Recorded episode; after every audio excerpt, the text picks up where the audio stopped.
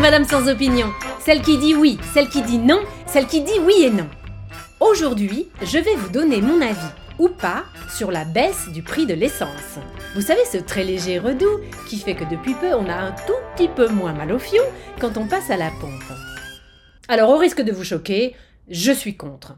Je trouve que c'est une manipulation odieuse. Tout ça pour détourner l'attention de l'inflation galopante alors qu'en réalité ça ne change pas grand-chose. Concrètement, la France est toujours divisée en deux. D'un côté les cheveux propres, de l'autre les gratinistes. Oui, euh, ceux qui privilégient l'achat du shampoing sur le fromage râpé à mettre dans les pâtes et inversement. La seule différence, c'est que maintenant, les gens peuvent reprendre leur voiture pour aller au supermarché voir tout ce qu'ils ne peuvent toujours pas s'acheter. Ah non, c'est sûr, on progresse. Hein. Après, c'est vrai que c'est quand même pratique de pouvoir réutiliser sa voiture. Parce qu'on a beau dire, on ne peut pas tout faire à vélo et en transport en commun. Et je parle en connaissance de cause.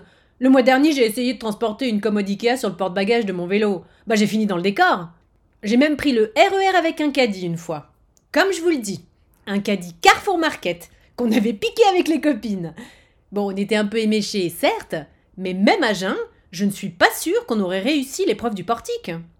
Bon, disons en tout cas que si on avait eu des denrées fragiles type œuf ou petit suisse, ça aurait été un carnage. Heureusement, dans le caddie, on n'avait que Christine en coma éthylique et elle a les dents solides. Là où je suis moins fan de cette accalmie hydrocarbure, c'est que ça ne m'arrange pas du tout, du tout, du tout sur le plan immobilier. Moi qui avais enfin réussi à vendre mon appart, enfin à signer une promesse de vente, avec ces conneries, j'ai bien peur que tout capote. Depuis quelques mois, ma rue est devenue étrangement calme, voyez-vous. Mais si les gens recommencent à conduire comme avant, le bal des bagnoles renvoyé par Bison Futé de la départementale vers l'itinéraire bis qui passe juste en bas de chez moi va reprendre. Le gogo à qui j'ai réussi à refourguer mon trou à enfin je veux dire le monsieur en train d'acquérir mon charmant 22 mètres carrés atypique, risque de faire machine arrière. Et je vais encore l'avoir dans le baba. Ah, enfin bon. Au moins, je ne vais plus être obligé de faire du covoiturage. C'est toujours ça de prix.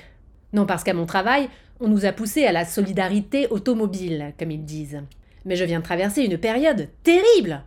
Bon, il était hors de question de convier mes collègues dans mon véhicule, bien sûr.